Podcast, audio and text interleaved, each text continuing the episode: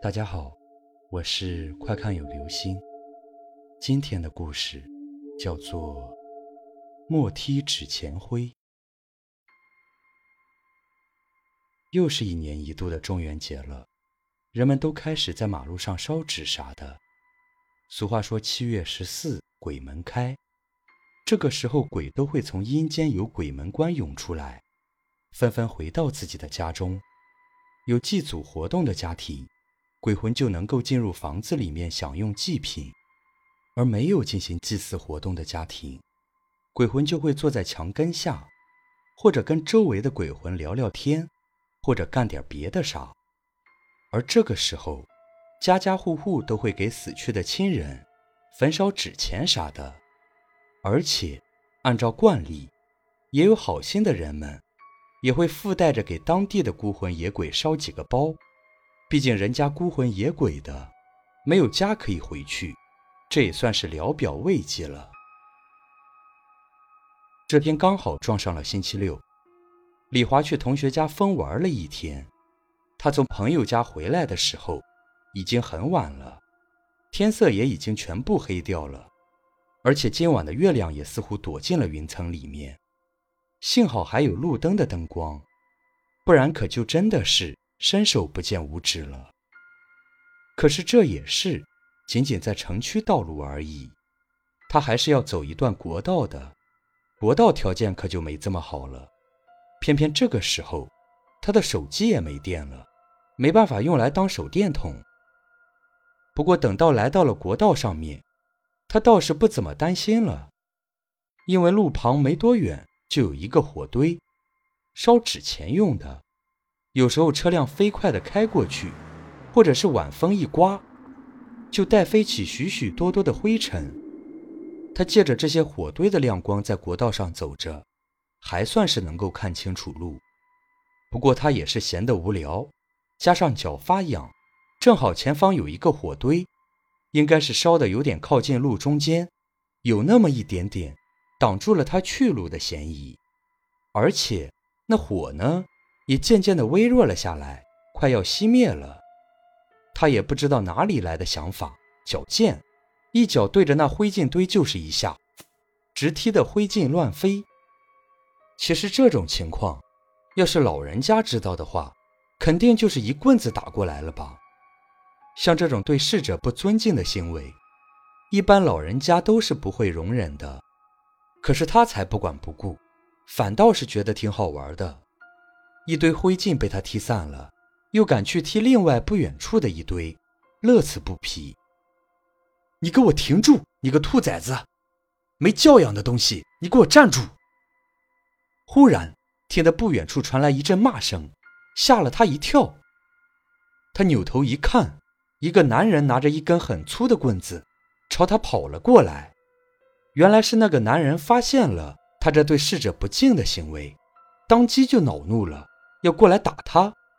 而他呢，这下惹祸了，哪里还敢多做停留，赶紧的拔腿就跑。然而跑着跑着，他就发现有点不太对劲儿。虽说摆脱了那个追打的男人，可是怎么自己跑了这么久？还是没有看到家那边的特征景致。他把速度放慢了下来，继续走，却是发现路两边的灌木怎么有点似曾相识的味道。然而再走一段路，他就发现自己竟然又遇到了刚才被自己踢散的灰烬堆。可是自己明明就是往前跑的啊！他不信邪的倒过头跑去，可是却发现情况仍然一样。就这样来来回回跑了好几次，累得他气喘吁吁，可是依旧没有走出去。而这个时候，忽然看到不远处两个光点在那里闪动着，然后是几个、十几个、几十个。刚开始他以为是人过来了，想必就有救星了吧。可是等近了，他才发现，那些光点其实是一个个的灯笼。而那些提灯的人，竟然无一例外，全都是漂浮在空中的，也就是说，他们全都是鬼。他开始害怕了，拔腿就跑，可是却发现自己已经拔不动腿了，腿已经深陷不知何时出现的烂泥里。而接着，他看到有许多的灰纸朝着他飞过来，然后包围他，不住地转着，时不时的有一些飞入他的鼻孔，而耳畔也是此起彼伏的。你还我钱来！你为什么要踢掉我的钱？你还我的衣服！这声音阴阴惨惨的，吓得他一身的鸡皮疙瘩，可是又毫无办法。声音越来越大，频率越来越高，听得他几近崩溃。而就在这个时候，忽然他感觉到了脚下的烂泥似乎不再有了，而周围的声音也渐渐淡去。旋转的纸灰也全都落了地，他正要高兴呢，可是却听得耳畔一声：“没教养的小子，你还敢来！”如当头棒喝一般，他回头看去，竟然自己又身处那堆被自己踢开的纸灰前了。而近处，一个身材魁梧的男子，正拿着一根很粗的棍子，怒气冲冲地看着他。他当即就要跑。可是，却是不知道被什么给绊了一下，摔倒在了地上，这样也就免不了挨一顿打了。可是，问题是，地上除了纸灰，明明什么都没有。被打得一身痛的李华，一瘸一拐的回家，然而发现这条路依旧走不到尽头。不出意外的话，自己应该是遇到了鬼打墙。可是他把他在鬼故事上看到的办法都用过了，却没有半点效果，他还是走不出去。无奈的他只好一下子四仰八叉的躺在了地上，等着第二天的到来。一只手电筒的光照了过来，他一看，却是发现自己的爷爷和父亲过来了。爷爷发现孙子这么晚没有回到家，想要来接他一下，没成想。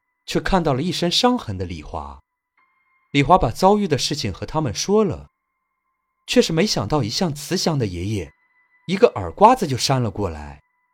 你给我好好的磕几个头，然后明天去多买一些纸钱过来烧给他们，踢翻了多少你就烧多少，在哪里踢的就在哪里烧。我看你小子是活得不耐烦了，不是啊？李华跟着他们回家，结果却是大病一场。烧纸钱这回事，也等到了三天以后了。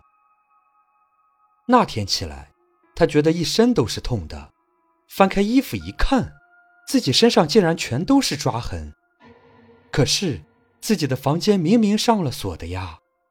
低头一看，卧室的地板上，不知什么时候，全都是纸灰。好了，这就是今天的故事。